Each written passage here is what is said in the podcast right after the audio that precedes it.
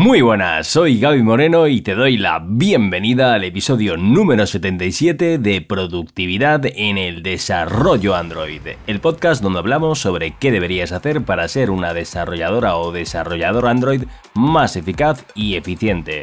Te contamos técnicas, hábitos, herramientas, conceptos, tips y todo aquello que te va a hacer crecer profesionalmente, porque hay algo que todas y todos tenemos en común, y es que el día dura 24 horas. Como inviertas o gastes este tiempo, es cosa tuya. Los IDES en local son algo del pasado. Y si estás buscando dar un salto en tu carrera profesional como desarrollador o desarrolladora Android, échale un vistazo al plan Impulso Android. Es una formación con un factor diferenciador brutal con respecto a los típicos cursos de programación, ya que vas a tener una interacción directa conmigo. Un muy buen modo de tomar acciones, precisamente, no dejarlo pasar. Pausa el episodio y entra en mi web gabimoreno.soy y solicita info del plan Impulso Android. Vamos con el tema de hoy. En este episodio voy a hablarte sobre Fleet, el nuevo IDE de JetBrains que viene a cambiarlo todo. Y estate atento porque en algún momento del episodio te voy a revelar una novedad que vas a poder ser partícipe. Pero por ahora vamos a dejarlo ahí en la incógnita y vamos a comenzar con el tema. Fleet es un IDE de nueva generación, es ligero pero funcional y tiene las cosas que se esperan de un IDE, refactoring, depuración, navegación, etc. Está basado en el motor de IntelliJ IDEA, pero tiene una interfaz de usuario renovada. Además, es multilenguaje, es decir, actualmente tenemos un montón de entornos de desarrollo basados en IntelliJ IDEA. PHP Storm, eh, WebStorm, Lion o el propio Android Studio.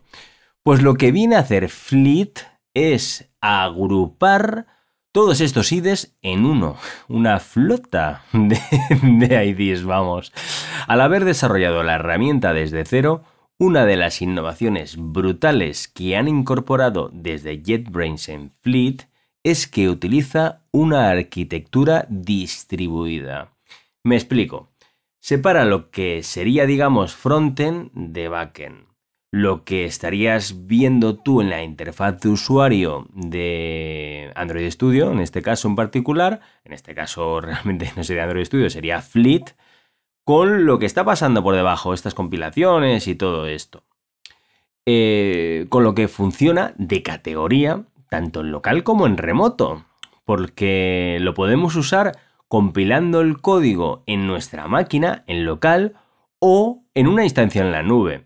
Y esto es un game changer para usuarios de Android Studio, ya que históricamente uno de los cuellos de botella han sido, bueno, y son los tiempos de compilación, con lo que podemos plantearnos usar este IDE en una máquina, en un ordenador, en un laptop no especialmente potente y estar haciendo las compilaciones remotamente ya de serie, es decir, que lo incluye el IDE, sin tener que crear nosotros toda esa infraestructura.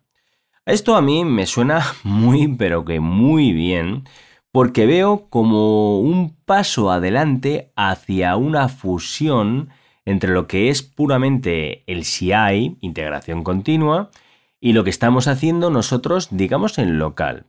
Y espero que una de las cosas interesantes que seguramente se van a poder hacer es reaprovechar las compilaciones que se han hecho para no perder tiempo ni recursos de si hay en volver a hacerlas, ya que de hecho, si se han hecho ya en remoto, las tendremos ahí.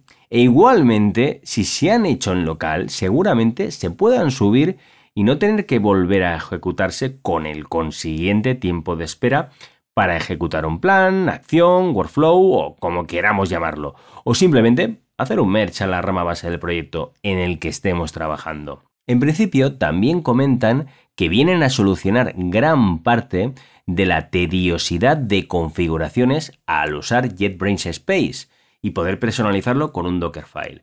Te he dejado en las notas del episodio en gabimoreno.soy un link a la web de Fleet por si quieres indagar más sobre esto. Y como te comentaba al principio, tengo una novedad que revelarte. Y es que acabo de lanzar mi newsletter. Te puedes suscribir desde gabimoreno.soy y desde ahí te voy a dar pepitas de oro para Android Developers cada semana que te van a llevar a la acción directamente. Con lo que no es algo que haya que pensarse mucho. Es precisamente eso, una cuestión de acción. Yo si fuera tú, pausaría ahora mismo el episodio. Sí, pausar, pause, ta ta ta y entraría ahora mismo a la web gabimoreno.soy para suscribirme a la newsletter, pero ya, que verás que merece la pena y mucho. Y bueno, continuamos con otro de los puntos fuertes de Fleet y es que es un IDE colaborativo. Y cuando digo colaborativo me refiero a no algo baladí, sino que pueden haber varias personas picando código a la vez sobre la misma rama al más puro estilo Google Docs. Esto no es algo realmente nuevo y yo creo que será algo parecido a lo que ya están haciendo con Code With Me, que ya te digo, si no lo has probado, que es una pasada. Puedes hacer pair programming con tu compañera o compañero como si estuvierais los dos en el mismo ordenador con un par de teclados y ratones conectados. Una maravilla, vamos. Ah, Aprovecho para decirte que si tienes cualquier pregunta que quieres que responda en el podcast, puedes hacerlo uniéndote a los androides, la comunidad Android del crecimiento profesional. Entra en losandroides.com que ahí tienes un link para unirte al servidor en Discord. Y uno de los canales está dedicado precisamente a este podcast, con lo que desde ahí podrás preguntar lo que quieras y que luego yo te lo pueda contestar aquí directamente en el programa para que lo escuchemos todos. En definitiva, lo que se nota aquí con Fleet es el trabajazo de 20 años desarrollando IDES y otras herramientas, innovando como pocos y por cierto, un super serio rival para Visual Studio Code. Si quieres estar al corriente de estos temas, también puedes seguirme en mis redes sociales. En todas me vas a encontrar como arroba soy Gaby Moreno. Un millón de gracias por acompañarme. Si quieres ayudarme a conseguir más impacto, dale un like al episodio, comenta y sobre todo recomienda el podcast a tus compañeras y compañeros. Por supuesto, suscríbete o dale un follow al programa, ya que es un modo súper sencillo, eficiente y gratis de estar al día de temas que nos interesan a las desarrolladoras y desarrolladores Android y además en español. Y ahora sí, nos escuchamos en el próximo episodio de Productividad en el Desarrollo Android. Un abrazote.